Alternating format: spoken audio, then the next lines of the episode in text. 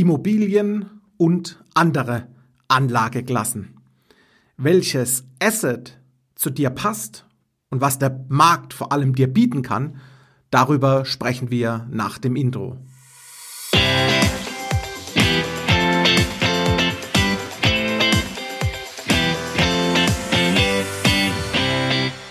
Hallo und herzlich willkommen zum Denkmalimmobilien Podcast. Mein Name ist Marcel Keller und heute gehen wir mal die verschiedenen Anlageklassen, sprich die Assets an und was der, Bar, der Markt hier bietet und einfach offeriert. Wie bekannt, es gibt x Varianten von möglichen Geldanlagen. Beginnend mit dem Tagesgeld und dem Sparbuch über den Bausparvertrag, die Renten und die Lebensversicherungen, Aktien und Aktienfonds, Rentenanleihen, sprich festverzinsliche Wertpapiere. Du kannst in Gold investieren, Immobilien und, und, und. Und lass uns mal zusammen auf genau deren Charakteristika sprechen. Beginnen wir mit dem Tagesgeld und dem Sparbuch. Da ist es so, du legst einen Euro ein, lässt diesen dort parken, nenne ich es mal, und du wirst belohnt in Form von Zinsen von der Bank. Beim Bausparvertrag ist es so, zur Verdeutlichung nennen wir es mal ein Bausparbuch.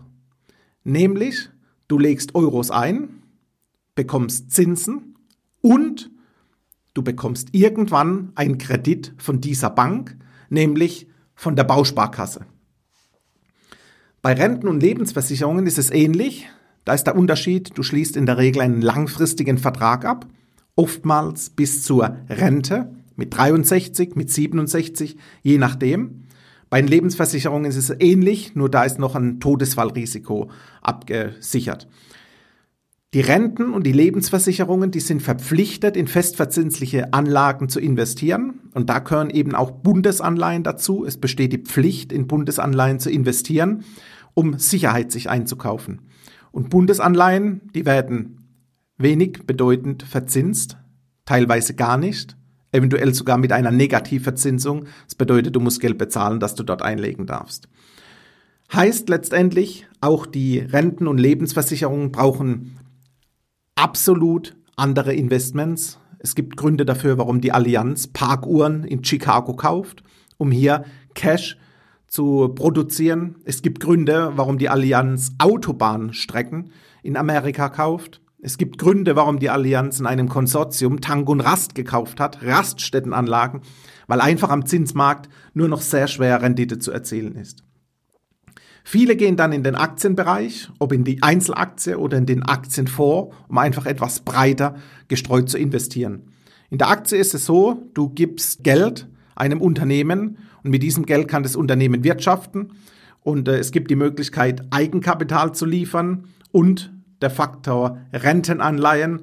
Es gibt die Möglichkeit, Fremdkapital den Unternehmen zu geben, Rentenanleihen in Form von festverzinslichen Wertpapieren.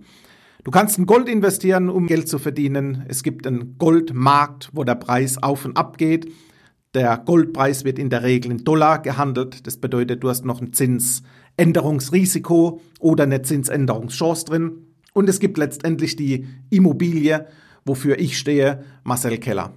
Die Immobilie, ich habe es schon öfter erwähnt, lass uns aus der Immobilie ein Business Case machen. Weil, lass uns die Immobilie als Unternehmen anschauen. Das Unternehmen hat einen bestimmten Wert und auch die Immobilie hat einen bestimmten Wert X. Und wollen wir nun diese Unternehmen, diese Immobilie kaufen, dann nimmt die Bank diesen Wert zu 100 Prozent als Sicherheit um uns einen Kredit zu geben. Bei Aktien ist es nicht der Fall. Da können wir oftmals nur 60 Prozent unseres Aktiendepots bewerten und bei festverzinslichen Wertpapieren sind es in der Regel 80 Prozent. Das heißt, du hast ein Depot, ein Aktiendepot mit 100.000 Euro, möchtest dieses beleihen, weil du einen Kredit willst, dann kriegst du in der Regel einen Kredit nur über 60.000. Bei der Immobilie ist es viel interessanter. Beim Unternehmen Immobilie funktioniert das zu 100 Prozent, dass 100 Prozent Sicherheit angenommen wird.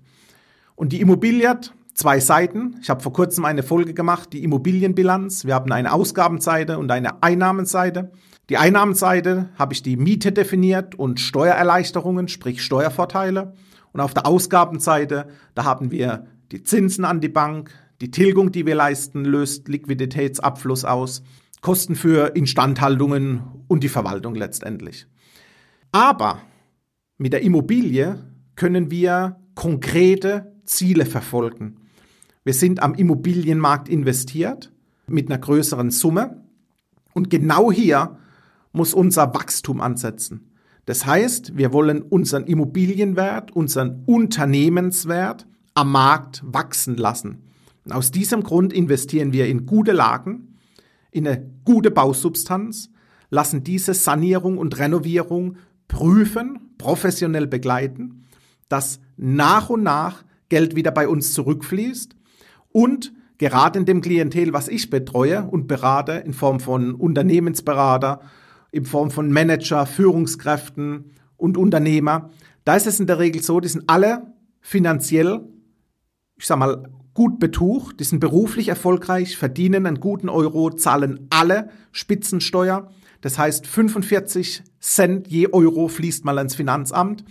Und wir haben gerade mit der Denkmalimmobilie, die ich diesem Klientel berate und vermittle, durch extrem erhöhte AFA, wir können die Abschreibung vom Gebäude extrem nach vorne minimieren und dadurch einen sehr guten positiven Cashflow, sprich eine positive Liquidität generieren.